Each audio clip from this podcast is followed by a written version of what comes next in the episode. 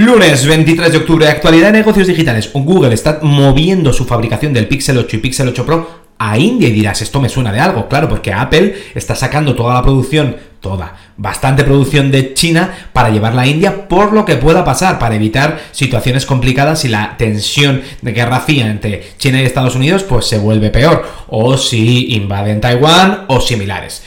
Luego, el Departamento de Justicia contra Google, que ya sabes que es el juicio que está ahora más en boga, pues han salido ahora el testimonio de Google de por qué ellos no están haciendo nada malo a la hora de eh, permitir que su eh, o, mantener su herramienta de búsquedas por encima del 92% de cuota de mercado. Y dicen, es que tengo los mejores empleados. Y los mejores empleados hacen el mejor producto y los mejores eh, acuerdos comerciales, como el de Apple, para que sea por defecto el buscador de los iPhones, aunque paguen una pasta. Y ese es mi argumento para decirte que no estoy haciendo nada mal. Veremos porque el Departamento de Justicia tiene que demostrar que a los acuerdos que ha llegado son ilegales de algún momento y esa es la parte difícil.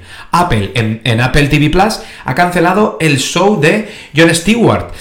Y aquí lo que se intuye son desavenencias creativas y básicamente John eh, se pone a criticar bastantes temas. Y en este caso parece que el problema ha sido China, dada la relación de Apple con China, porque Apple todavía eh, fabrica muchísimo y tiene muchísima dependencia de las ventas eh, en China, cosa que el resto de GAFAM pues fabrica, pero no tiene dependencia de, de, ventas, y la parte de inteligencia artificial. Así que em, ahí le ha debido tocar un poquito los pies a Apple, por no decir otra cosa, en lo que iba a comentar, y claro, pues han partido peras. Meta, o sea, Facebook. Va a permitir, y esto a lo mejor lo llevas esperando desde hace mucho tiempo, en WhatsApp tener dos cuentas en el mismo teléfono y que puedas cambiar de una a otra. Ya sabes que hay un montón de gente que lleva el móvil del trabajo y el móvil personal siempre encima solo por el WhatsApp. Que yo me redirijo a las llamadas y solo tengo un WhatsApp y fiesta. Pero igual te viene muy bien. Por cierto, otra funcionalidad va a hacer que puedas lanzar notas de voz que solo se pueden oír una vez, como empezó Snapchat con las fotos y como luego con la parte de, mensajes. ¿Cuál es el problema? Que la nota de voz hay veces que no te enteras de nada porque hay ruido de fondo o porque el tío va medio borracho o lo que sea y no vas a poder escucharlo otra vez. Así que veremos a ver qué, tal va, porque en la nota de voz no lo veo tanto. La Unión Europea había forzado a Google a elegir navegador, es decir, a que permitir a los usuarios de la Unión Europea los que puedan elegir el buscador, perdón, y entonces eso ha hecho que Yandex, que es el buscador ruso que ha estado eliminando contenido en contra de Putin y le han criticado por ello, pues que haya subido eh, en el uso dentro de Europa. Así que a lo mejor las autoridades europeas están pensando si ha sido mejor o peor en este caso, el remedio que la enfermedad. Elon confirma los dos nuevos precios. Tienes un, va a haber un precio barato en X, Twitter, eh, con toda la funcionalidad y con anuncios, y va a haber otro precio un poquito más caro con toda la funcionalidad y sin anuncios, que será parecido al que hay ahora.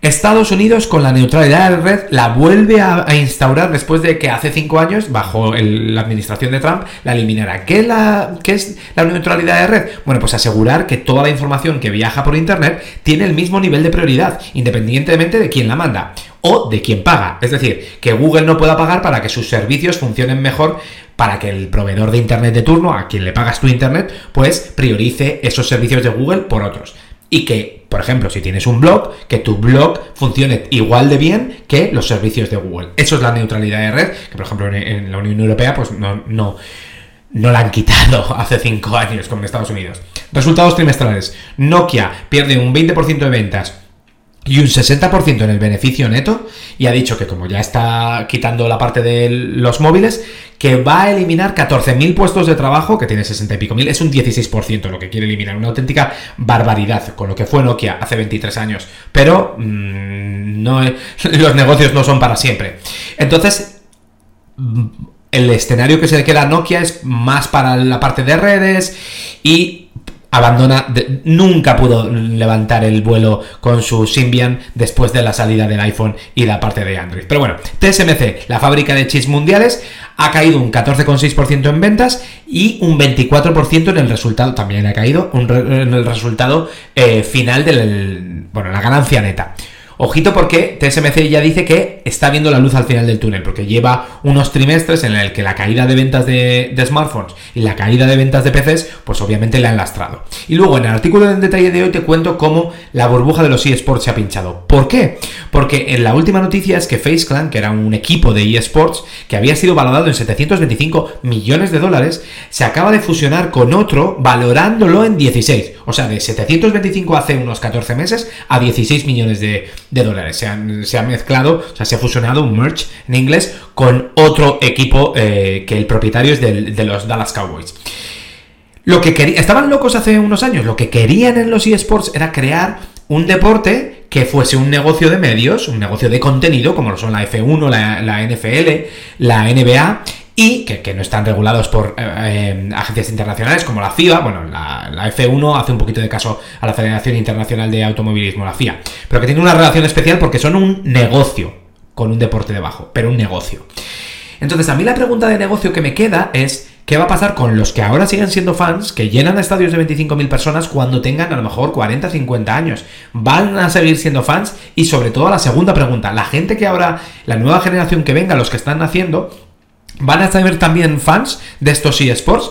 Porque la realidad es que en tres años no puedes crear una estructura como la NBA desde cero pero en 20 años sí. Entonces, a lo mejor esta ha sido una, burbuja que se pincha, pero que luego a lo largo del tiempo sí que va a tener rendimiento. O sea, que veremos a ver, sobre todo dependiendo de cómo lo sigue la gente, si esto se convierte en la nueva NBA, la NBA, acuérdate que en los 80 estaba a punto de desaparecer y luego gracias a Magic y Bird, pues eh, se ha convertido en lo que tenemos ahora y después ya llegó Jordan, pero quien salvó a la NBA era Magic y Bird. Y con esto todo, porque te lo mando cada mañana, por cierto, para que lo sepas, por si no lo sabes, en un mail eh, que te puede llegar a, primera hora de la mañana si estás en horario Lisboa, Madrid, París, y si estás del otro lado del Atlántico te llegará eh, mm, por la noche prácticamente si te metes un poquito tarde a la cama, ¿vale? Así que nos vemos mañana.